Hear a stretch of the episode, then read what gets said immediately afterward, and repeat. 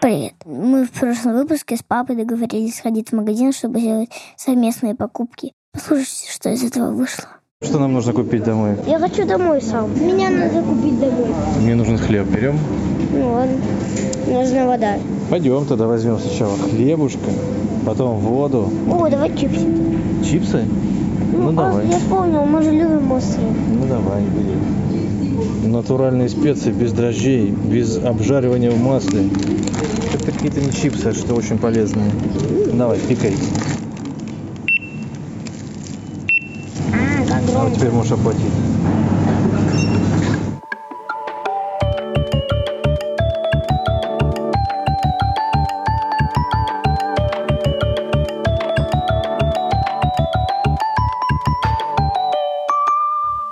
Привет! Ура! Новый выпуск, класс! Да, новый выпуск. Это подкаст Тинькофф журнала «Откуда берутся деньги», в котором мы говорим о том, как зарабатывать, копить и тратить ваши и наши денежки. И мы его ведущие. Я, Сергей Береговой, мне 37 лет, я журналист и этим зарабатываю на жизнь. И я Степан Береговой, и мне 7 лет. Как ты зарабатываешь на жизнь? Много способов. Например, нахожу на улице за зуб, ну, у феи. И мне родственники дарят Да, но ты забыл еще одну важную карманные деньги. карманные деньги, да. Все прошедшие две недели мы с тобой выполняли очередное задание из блокнота «Как подружиться с деньгами». Мы ходили в магазин, делали покупки, а потом сохраняли чеки и вклеивали в блокнот. Но тут всего в блокноте 4 специально таких места для вклеивания, поэтому мы вклеили 4 чека. Давай мы сейчас с тобой посмотрим, что в этих чеках было, и определимся, какие из этих покупок были обязательными, без которых мы не можем обойтись, и выберем еще те, которые были необязательными. Давай. Давай, что там у нас было в первом чеке? Вода природная. Как ты думаешь, это у нас должно быть? Обязательно. Обязательно, да. А Да. дальше? Рожок шоколадный. Рожок шоколадный. Красный. Да, наверное, без этого могли бы обойтись. Скумбрия. Скумбрия. О, было вкусно. Холодного копчения кусочки. Ну, почему-то ввели это обязательно. Ну, это ужин. Мы поели на ужин рыбу купили. это витамины. Да, теперь следующий чек. Что там у нас? Лимон. Лимон. Зеленый или красный? Зеленый. Зеленый. Я уже обвел. А ты считаешь, что это обязательная покупка? Да, там витамины, все такое. Хорошо, да. Тартин. Тортин.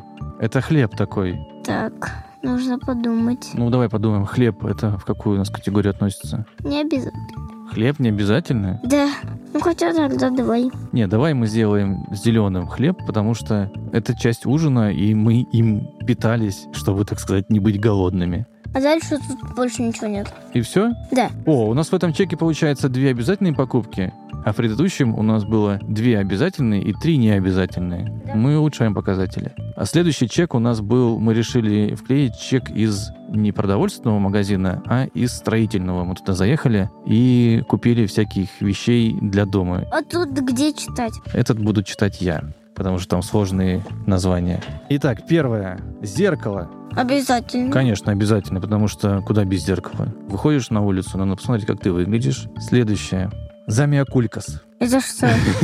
Замиокулькас — это растение такое. Обязательно. Обязательно? Воздух дает. О, я не думал об этом. Я думал, что замиокулькас растение — это какое-то развлечение, можно и без них обойтись. Но ты считаешь, что лучше взять зеленое, да? Да. Хорошо. Мама с тобой будет согласна. Так, значит, э, средство универсальное для сантехники. Это для того, чтобы чистить сантехнику. Ванну, там, туалет. Обязательно. Обязательно, да. Лампочка. Обязательно. Обязательно, потому что она дает свет. Если лампочка перегорает, нужно обязательно покупать другую. И хаворция. И кактус. Это, Это что? Это кактус. кактус, а хаворция это цветок какой-то домашний. То есть все вводим зеленый. И хаворцию, и кактус. Да. Кактус зеленый, действительно. Зеленый и колючий. Воу, в этом чеке у нас все зеленые. Ну и давай последний. Опять продовольственный магазин. Мы зашли туда в пятницу вечером и купили себе какой-то еды. Пельмени. Пельмени это что? Обязательно или не обязательно? Это обязательно, это ур- ужин. Да, просто он не очень полезный, но иногда же хочется пельмени поесть. Ну да, мне кажется, можно обязать. Варенье. Что за варенье? Мы Не покупали варенье. Вареники. А, вареники. Да, С кратов... с картошкой. картошкой и грибами. И грибами. Красное? Это нас ужин. Это тоже был ужин. Тоже не самый полезный, но тоже ужин. Сметана. Ну а как же пельмени и вареники без сметаны? Гречка дижоная. Нет, это не гречка. Это, скорее всего, дижонская горчица. А вот давай подумаем. Я не могу выжить без горчицы. То есть это обязательная покупка. Зерно кукурузы для приготовлений. Мне кажется, обязательно. Зерно кукурузы для приготовлений? Да. Я вообще не помню, что мы покупали зерно кукурузы. А, знаешь, что такое зерно кукурузы для приготовления? Это попкорн. Не, это давай точно в Да. необязательные. Это, конечно, важная составляющая просмотра киношек дома, но оставим это как необязательно. Все, теперь давай считай, сколько было обязательных, сколько необязательных. Так, сейчас будем считать необязательные. Давай считай. Один, два, три, четыре, пять, шесть. Шесть необязательных покупок. А теперь считай обязательные. Один, два, три, четыре, пять, шесть, семь, восемь, девять, десять, одиннадцать, двенадцать, тринадцать. Тринадцать. Тринадцать. 13 обязательных против 6 необязательных. То есть у нас в два раза больше обязательных покупок. Все отлично, мы выполнили задание и поняли, что мы рационально подходим к тратам. И мы призываем вас, наши дорогие слушатели, делиться вашими подсчетами, сколько у вас обязательных, а сколько необязательных трат получилось.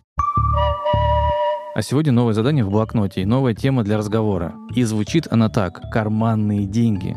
Их обсуждали. Да, мы их обсуждаем в каждом выпуске в том или ином виде, но сегодня мы коснемся этой темы чуть более подробнее, и у нас будет необычный эксперт. Не какой-нибудь умный и очень серьезный взрослый, а самый, что ни на есть, настоящий ребенок. Какой? Вот сейчас скажу, это даже не ребенок, а подросток. Это наш с тобой родственник, мой двоюродный племянник и твой троюродный брат Илья. Опа-на. Скоро он к нам придет, а мы с тобой давай пока что проведем нашу традиционную рубрику «Подсчет Степкиных денежек». В предыдущем выпуске у тебя было после всех твоих поступлений и трат 400 рублей. С того времени прошло две недели, и за эти две недели ты получил по 300 рублей каждые выходные, то есть 600 рублей. Получается в сумме 1000. Но к нам приезжали еще бабушка с дедушкой и подарили тебе, помимо всех сладостей, деньги. Ты помнишь, сколько это было денег? Не, Не помнишь? слишком много денег. Слишком много денег, да. Это было 4000 рублей. И в сумме с той тысячи, которую мы уже посчитали, это получается 5000 рублей. Но были и траты. Две крупные покупки. Первое, ты заказал черепашек-ниндзя, и они стоили 800 рублей. Вычитаем из 5800, получается 4200. И была еще одна покупка. Да. Расскажи, что это за часы? В общем, мы сначала купили часы, а потом оказалось, что они как-то... Не купили, а Дед Мороз тебе приносил. Откуда я знаю? Может, вы. Потом они что-то... Да, они оказались не самого лучшего качества. Дед Мороз немножко сэкономил. А Алиса сказала, что у нее мега какие-то супер крутые. А кто такая Алиса? Моя подруга. Ну, в общем, она сказала, что у нее там какой-то мега супер классный браслет. Только у нее розовый. Я не хочу розовый. Но там был черный. Да, и с помощью этого браслета часов ты можешь что делать? Звонить друзьям, родственникам. Я связался с родителями Алисы, узнал, какая модель у ее браслета. Мы нашли такой же на Яндекс Маркете, и он там продавался со скидкой за 3000 рублей. И мы в итоге его заказали, и сегодня он пришел домой, и сегодня придем домой мы, и Степка его будет распечатывать. Итого, мы вычитаем эти 3000 рублей из Степкиного бюджета, и получается, у тебя, Степ, на счету 1200 рублей. В прошлый раз у тебя оставалось 400, а сейчас 1200. Твой капитал растет. Поздравляю. Да, я еще хотел сказать, что пока что у тебя, несмотря на то, что в эти две недели ты потратился довольно серьезно, у тебя все еще не очень много трат, и это нормально для ребенка твоего возраста. Но со временем количество трат у тебя будет расти, и потребность в карманных деньгах тоже будет возрастать. И это естественно, потому что ты больше узнаешь о разных открывающихся возможностях. Кстати, про открывающиеся возможности. Кажется, там уже Илья пришел к нам в студию и стучится, так что надо ему открывать. Илья – это сын моего двоюродного брата Максима, ему 15 лет. Он живет с родителями и своей младшей сестрой Аленой. Вообще, каждый раз, когда мы встречаемся с Ильей, с его семьей, мы чаще всего играем в настольные игры. Вот и сегодня мы решили тоже с ним встретиться, поиграть в настольную игру, которая называется «Свинтус», и поговорить про карманные деньги. В общем, мы тебя сегодня позвали, чтобы поиграть в Свинтус, пока буду раскладывать и задавать вопрос. Значит, мы обсуждаем деньги, карманные расходы. Илюх, скажи, сколько ты зарабатываешь? Я зарабатываю ноль примерно, потому что ну, в данном возрасте я еще не нашел занятия, которое может приносить мне деньги. Пытался, конечно, была возможность даже подзаработать, например, этой зимой, но не все сложилось, не все получилось, и поэтому пока что ноль. У нас каток есть около дома, и меня там позвали быть что-то типа сторожем на этот каток, чтобы следить за порядком и все такое. Но когда я пришел на это место, где мы договорились встретиться с моим так называемым работодателем, его там не оказалось. Я ему пишу, я пришел, вы где? Он мне пишет, ну подожди еще чуть-чуть, я пока там подзадержусь на работе. Но я просто развернулся а, и пошел домой играть в КС. А стимул, я даже не знаю, в чем он заключался. Мне, может быть, просто хотелось занять себя или попробовать себя в чем-то новом, потому что по-любому когда-то придется начинать этим заниматься. И, возможно, сейчас тот самый возраст, когда я могу попробовать много чего и понять, что мне нравится и чем я могу зарабатывать всю свою дальнейшую жизнь. У меня есть занятие, с которым я хочу провести большую часть своей жизни. Это спорт. Спорт в сердце. Мне очень нравится и хочу работать в каком-нибудь футбольном клубе, например, в системе. Я в детстве писал футбольный клуб «Локомотив» в классе в 11 наверное. Просил взять меня в пресс-службу. Ну, это классная тема, я считаю. Пресс-служба — это хорошо. Так, твой ход. Красный. Я хожу? Да. А тут, типа, можно как Вуна делать, брать сверху? Можно, да, и нужно. Понятно, что в твоем возрасте далеко не все могут зарабатывать. Ну, в принципе. Ты же как-то по-другому получаешь деньги. Тебе родители да, дают деньги. Да, да, да. В этом плане мне повезло, потому что родители не жмотятся. Поделись. Ну, по крайней мере, у меня всегда есть на что купить чипсы, например. У меня есть знакомые, их довольно много, которые не то что не могут позволить себе просто чипсы купить, просто не дают. Ну, или дают в крайне редких случаях. А с какого возраста у тебя это все началось? Мне, по-моему, всегда их давали. Ну, когда я был в таком более-менее осознанном возрасте. А вы как-то договаривались об этом? Или да, просто... был когда-то уговор, там что-то по 500 рублей в неделю. А. Но сейчас этот уговор сошел на нет, потому что я просто прошу, мне папа скидывает на карту и угу. все. А у тебя есть своя карта? Да, Тинькофф, Блэк. А ты вообще когда-нибудь держал бумажные деньги в руках? Ну да, у меня 3000 на он дома лежит. Ну, вижу карту. Степка переживает, что у тебя карта видно. Я вижу карту. Это, кстати, человек, который очень любит деньги и, и богатый. Просто можно трогать деньги. Если ты в стрессе, просто возьми одну денежку, потрогай. И храни денежку для трогания. Тебя расслабляет, когда деньги ты трогаешь? Меня расслабляет сильно. Я чувствую себя мажором. Я, кстати, тоже люблю открывать счет. Ну, если там Тиньков? что-то есть в Тинькофф, да. Смотреть, да, это тоже успокаивает. Что у тебя там? Хлап копыт. А, нужно кто последний дотронется за хлоп. Тот берет две карты. Ладно, у меня с реакцией проблемы Бери сейчас. Карты. Илья, скажи еще, у тебя твои денежные средства, которые поступают тебе, когда ты просишь, Угу.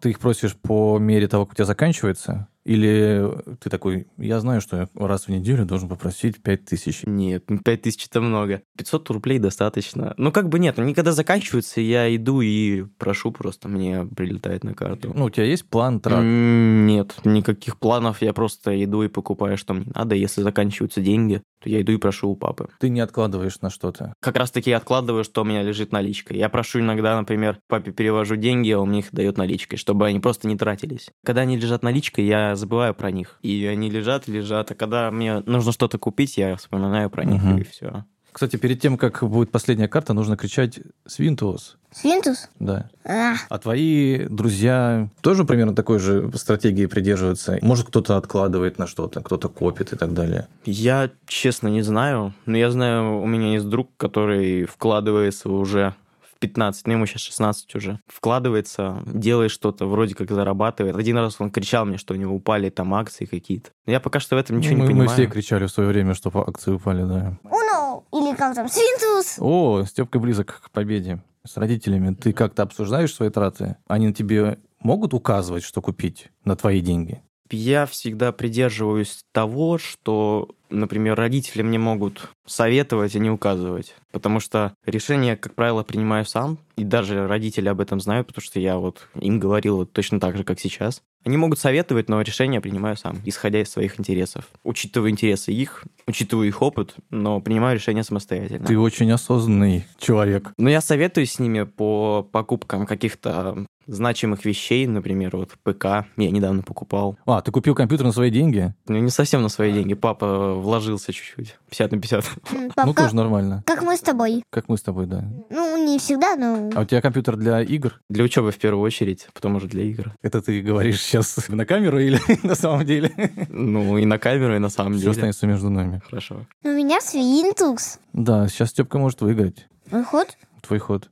Да блин. Ну, Почти, почти победа была близка. У вас в школе есть какие-нибудь вещи, связанные с финансовым образованием, с финансовой грамотностью? Какие-нибудь предметы по этому поводу? М, Кроме обществознания, на котором нам рассказывают про законы в этом году в основном, нет, нету. М, Хотя я считаю, что это абсолютно так не должно быть, потому что очень много информации, которую мы получаем. Я, конечно, понимаю, что это распространенное мнение среди моих сверстников, но мне кажется, что мы получаем очень много ненужной информации, а то, что может пригодиться в реальной жизни, это остается просто незамеченным. Это почему-то отходит на задний план и считается то, что мы должны этим сами заниматься. Или, например, с родителями. Я не понимаю, почему так, но это так. Ну, ты говоришь, в школе не обсуждают, не преподают, не рассказывают, и тебе бы, может быть, хотелось об этом больше знать, в частности, о том, как обращаться с деньгами, или тебе вот прям достаточно того, что ты знаешь? Я считаю, что лучший учитель это родитель. Ну, мне так кажется, по крайней мере. Не по профильным предметам, типа физики или химии. Ну, просто такие бытовые вещи. Я считаю, что родитель это человек, который знает лучше и готов объяснить для тебя все самое полезное и необходимое. Степ, ты это услышал? На, держи. Три карты. Не? Да, Как? тебе. Почему? Почему? Мы же поменяли ход, и теперь тебе три карты. Набирай. Ты говоришь о том, что у тебя родители, значит, супер-пупер. Да, конечно. Они с тобою на их примере тему кредита ты каким-то образом обсуждал, э, думал об этом. Стоит ли вообще, в принципе, брать, и что потом приходится его отдавать? Кредит это классная вещь, но просто нужно думать об этом. Думать и действовать так, чтобы потом не было никаких «ой». Мгм. И не было, чтобы весь в долгах, негде жить, а вот сейчас за тобой едет машина, которая тебя сейчас повезет отдавать кредит. Об этом надо думать и брать с умом. Так и надо делать, я считаю. Степ, а что ты можешь сказать по поводу кредита? Ты знаешь, что это? Столько тем про деньги я уже забыл. Это когда у тебя нет денег на что-то важное, а во многих случаях что-то неважное. Ты идешь в банк, и они дают тебе деньги, а ты потом должен им вернуть больше. И потом отдаешь больше. В Да. чем в этом выгода? Но твоя выгода в том, что ты сейчас в конкретный момент получаешь деньги. Ты, в общем, берешь деньги, потом возвращаешь больше, а это все твои деньги, которые ты поднакопил. Потом опять просишь, потом опять отдаешь, потом опять просишь, потом опять подаешь. Это такая жизнь. Странные люди. Кстати, насчет вот всех стримеров и прочего, Мгм. это же сейчас популярная тема. Да, да. Многие на этом огромные деньги зарабатывают. Вот, ты не хотел бы тоже попробовать? Я пробовал. Ты я пробовал? Да, у меня есть, у меня есть Twitch-канал. Иногда там стримлю КС. КС это Counter-Strike. Counter-Strike, О, да. мы играли. Я в школе еще играл в это. А он до сих пор в это пацаны рубятся. Counter-Strike. Стрелялка. Теперь я хочу про нее поиграть. Ты там стримил? Я пробовал, но у меня ничего не получалось. не, ну у меня есть знакомый, который на этом уже зарабатывал даже. У него реклама была. Он рекламировал одну компанию. Ну там долгая история. Ему там за это 2000 что-то заплатили в этом духе. Ну ладно, окей. Ты тратишь деньги на эту всю ерунду? На игры? На игры, покупки там да. каких-то? да? Ну, да. Воу, да. расскажи, зачем и сколько? Не знаю, зачем, это просто прикольно. Я иногда сам задумываюсь, не понимаю, зачем. А, но- ну да, а это что, например? Ну, понятно, что речь ни о каких огромных суммах не Ну, идет. понятно, да. В общей структуре твоих расходов сколько примерно ты мог на это потратить? Если учитывать не только Counter-Strike, а все то, куда я еще заливал деньги, тысяч двадцать, наверное. Ну, это с- промежуток года четыре, наверное. Я понял. Некоторые за один раз 20 донатят. С этим надо завязывать скорее. Ну, не, не знаю, надо или не надо завязывать. Просто для меня это необычно. Если ради азарта, просто ради того, чтобы поиграть, это можно, но это не должно переходить в зависимость. Свинтус! У нас претендент на победу снова. А кто-нибудь из твоих друзей все этим занимаются подростки? Ну, практически все. Еще и почему-то меня интересует эта тема. Ты донаты тоже платишь, ну, кому-нибудь поддерживаешь? Я как-то? нет, никогда не делал этого. Но мне кажется, это более разумная трата денег, если, например, закинуть деньги в КС. Мне кажется, так. А если, например, твой любимый какой-нибудь проект, чувак, который рассказывает, как играть в КС и как закидывать туда, он такой, поддержите меня, поддержите меня. Нет. Ну, только лайк, если могу поставить. Ну, тоже поддержка. Расщедрица. Я хотел еще узнать по поводу трат в маркетплейсах. Ты там тратишь деньги? Да, там я трачу деньги. От этого хотя бы польза есть. На Велберис я очень часто заказывал раньше технику, когда я только-только начинал играть. Клавиатуры, мышки всякие. Мгм. Вещей я много заказал. Носки я очень люблю заказывать оттуда. С Яндекс.Маркета тоже мышку себе заказывал. Как у нас э, в садике Елена говорила, собираемся в круг И желаю всем хороших носков. Мы, кстати, со Степкой, Степка стал покупать в в маркетплейсах. Книги, игрушки. Поздравляю, Степ, поздравляю. Свинтус. Что Свинтус? Ну, у меня одна карта осталась, Свинтус. У меня тоже Свинтус. Сейчас будет философский вопрос. Как ты считаешь, деньги приносят счастье? Деньги приносят возможность быть счастливым, но само счастье, скорее всего, нет. Мне кажется, что для счастья основной параметр — это как раз-таки любовь, понимание, поддержка. А деньги — это как бы просто дополнение, чтобы быть еще счастливее. Илюх, спасибо большое. Супер, вообще классно поболтали. Кстати говоря, в этой партии в Свинтус у нас получилась ничья. Мы все победили. Ты, кстати, помнишь, о чем Илья говорил? Он говорил о том, на что он тратит деньги. В том числе он тратил на покупки внутри компьютерных игр в интернете. Как ты считаешь, это необходимые или не необходимые траты? Это необходимые траты. Необходимые? То есть не необходимые. То есть без них можно обойтись. Да, конечно. А еще он сказал, что купил персональный компьютер. Как думаешь, это обязательная или необязательная трата? Компьютер, если он для работы, то он обязательный. Если там для игр, то он не обязательный. В первую очередь он сказал для учебы. Да, это важно. Это важно и, и необходимо. Да. А после того, как мы поговорили с Ильей, я пообщался с еще несколькими людьми на тему карманных денег. Только на этот раз это были уже взрослые, а точнее родители. Один из них, папа Ильи, мой двоюродный брат Максим. Я решил у него узнать, как ситуация с карманными деньгами в его семье видится с его, с родительской стороны. Напомню, что кроме Ильи, у Макса и его жены Иры есть еще дочь Алена, ей 12 лет. Конечно, даем. Конечно. Как можно жить без денег? Карманные расходы нужны, их никто не отменял. Наличкой практически никто не пользуется из детей. Илья только хранит. А у Алены карта джуниора. Я всегда знаю, сколько у нее денег. Даже когда их даю не я, а, например, бабушке к дню рождения, я все равно знаю, какая там сумма. И куда она их тратит, кстати, тоже знаю. Никогда не делаю так, что если она купила какую-то заколку на Wildberries или где-то там еще, я никогда не прихожу и не говорю, так, куда ты тратишь деньги? Потому что это сродни удару по рукам когда ты что-то настроился делать, и тебя обрубают. В общем, я так не делаю. Поэтому у нее нет такого ощущения, что ее жестко контролируют. Кстати, у Ильи это чувство как-то оно обострено, когда ему исполнилось 14, и он принципиально перезаказал себе те карты, которые не подконтрольны. Ну и с Ильей я спрашиваю, у тебя есть деньги, тебе нужны деньги? Или наоборот, когда ему нужны деньги, последний раз было, он на футбол собрался покупать билет, хоть на футбол уже сам. Скинь мне 800 рублей, куплю билет на «Спартак». Ну, окей, конечно. Я вообще не сторонник вот таких бесед «Сядь-ка, сын или дочь, я с тобой поговорю сейчас». Я не сторонник, но всегда, когда возникает какая-то ситуация, спорная с моей точки зрения, я всегда вот в моменте об этом говорю. Всегда. То же самое, что касается трат, опять же, про Алену. Когда возник момент, что она там неоправданно большую сумму потратила на необязательный подарок левому человеку, да, я ей об этом сказал. Говорю, Ален, надо соизмерять. Провел аналогию, вот. Но каких-то лекций я стараюсь не читать. Потому что сам знаешь, как это действует. А, опять это занудство. Хотя все, что знаю, стараюсь как-то до них доносить. У меня, знаешь, как было части относительно несложной работы, технической, на компьютере начертить какие-то чертежи. Я понимаю, что, например, Илья это мог бы делать. И это реальная работа, за которую можно заработать. Самое интересное, что мне бы от этого стало легче. Он бы меня разгрузил. И я бы с удовольствием ему это оплачивал. Кстати говоря, я ему не раз это предлагал. Я не настаиваю, потому что если будешь настаивать, это превращается вообще в обязаловку. Не имеет, опять же, эффекта. Я ему предлагал научить его. Я ему показал, что к чему объяснил, что это может принести доход. Вот он как-то, знаешь, вроде зажегся, но потом, когда понял, что к этому надо прикладывать немало усилий, времени, он как-то поостыл, поостыл, одно, другое, третье, там что-то случилось, какие-то олимпиады у него, то спорт, то неохота. Потом еще у него был подход, уже самостоятельно он понял, что, ну, когда, да, можно, наверное, подзаработать. Но опять не осилил. Я не настаиваю, пусть.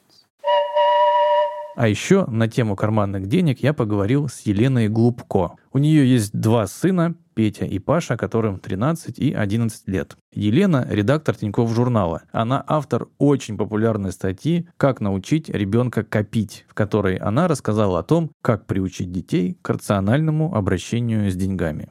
Когда я как раз писала свою первую статью для журнала, как раз про то, как научить ребенка копить, все приемчики статьи я попробовала испытать на своих собственных детях. Мы завели список желаний, который должен был стать таким их оберегом от спонтанных покупок. Выделили там красным цветом в списке всякие игрушки, которые им хотелось заиметь. Прикинули их стоимость. И время от времени мы подкидывали ребятам деньжат, чтобы они потихоньку откладывали на желаемую игрушку из этого списка. И даже склеили для этого специальный конвертик, куда по нашей задумке дети должны были торжественно вкладывать денежку. Все красиво организовали и думали, что заложили такой первый кирпичик финансовой грамотности и осознанности. Но, ну, а, конечно, ничего не сработало, потому что то ли дети еще не созрели к тому времени, они еще не ходили в школу, то ли лично для них такой способ не подходил,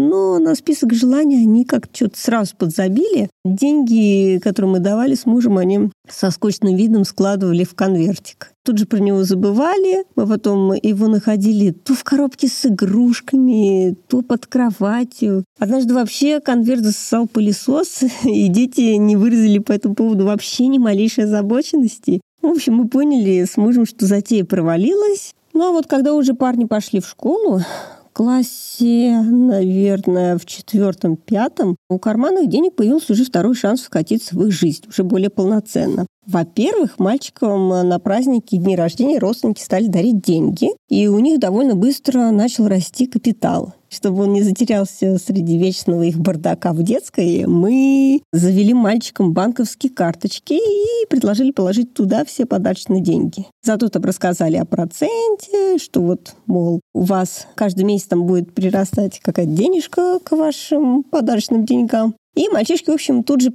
открывали там себе в банковском приложении кучу копилок и распределили по ним деньги. Там 100 рублей на первоначальный взнос на игровой ноутбук, 50 рублей на геликоптер, 200 рублей на Xbox и так далее. А я как жутко несистемный родитель, который постоянно забывает выдать детям деньги на карманные расходы, я настроил себе еженедельное автопополнение со своего счета, чтобы э, мальчики могли рассчитывать на эти деньги, ну и строить на них какие-то планы. В приложении я вижу, на что они расходуют деньги, но предпочитаю особо не лезть и полностью отдаю это им на откуп. Это же их тренажер осознанности. Пусть добивают шишки, пока у них есть такая возможность. Но есть у нас и система штрафов. Точнее, мы стараемся детям привить, что деньги – это еще и мера ответственности, а не только способ удовлетворить желание. К примеру, если Паша или Петя разобьют стекло телефона, то замену стекла они платят уже из своих карманных денег. И это побуждает их более внимательно относиться к своим гаджетам. Но, видимо, дети редакторов финансового журнала все-таки особый контингент, и на них влияет сфера деятельности их родителей. Потому что, когда я спросила Петю, на что он копит деньги, он со всей своей серьезностью, вот так суровенько ответил, что копит на черный день. Степа, ты знаешь, что такое черный день? Да, тоже не знает.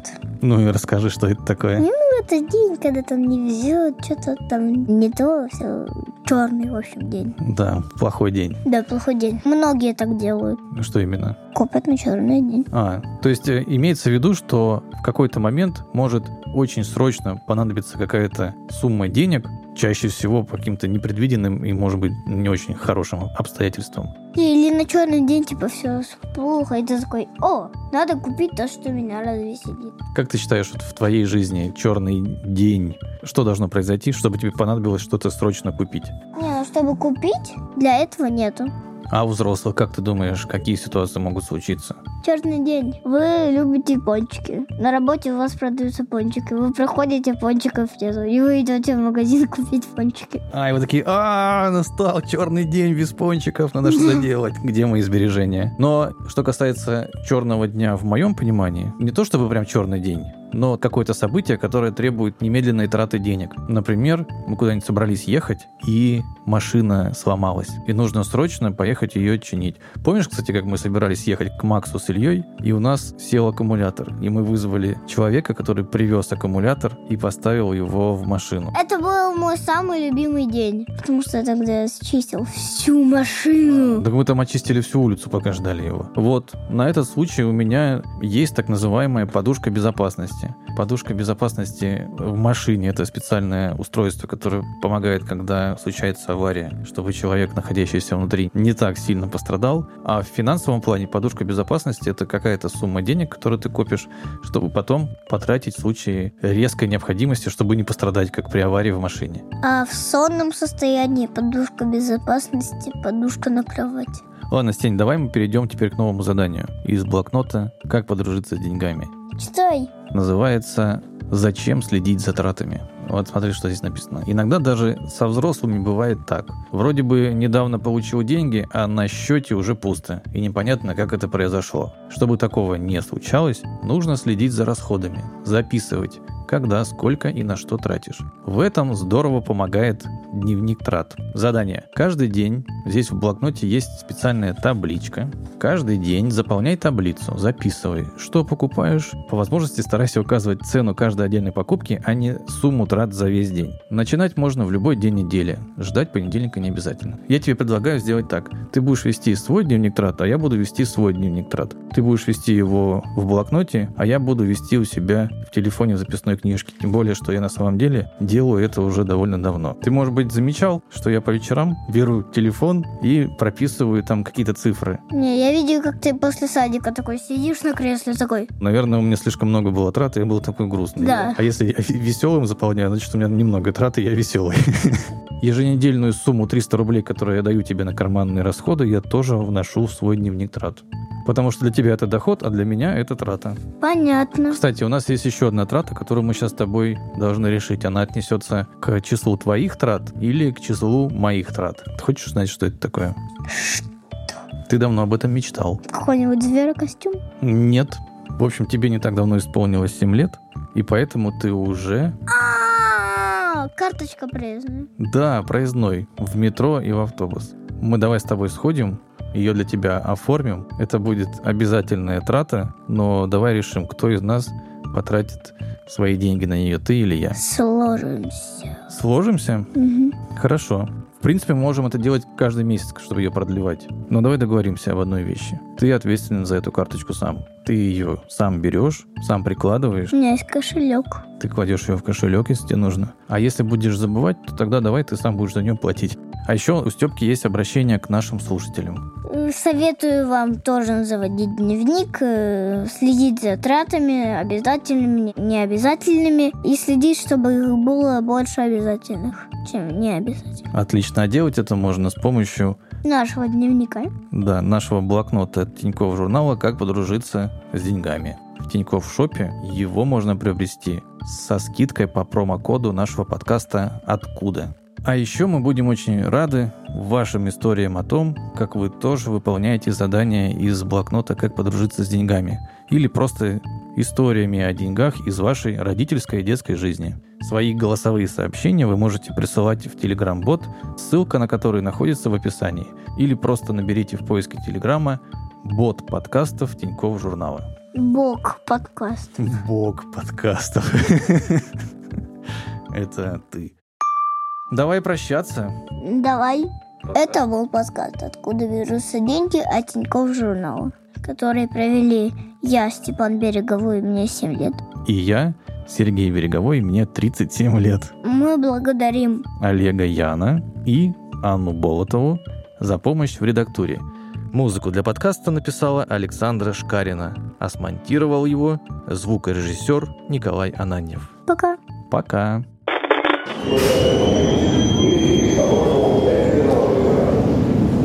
Прикладывай. е Ура, я приложил своей карточкой. Ура, ты приложил своей карточкой. Теперь мы можем ездить в садик со Степкой по его билету. Он по своему, а я по своему. Класс. Тогда нужно выходить на втором вагоне. Двери закрываются. Следующая станция Сокольники.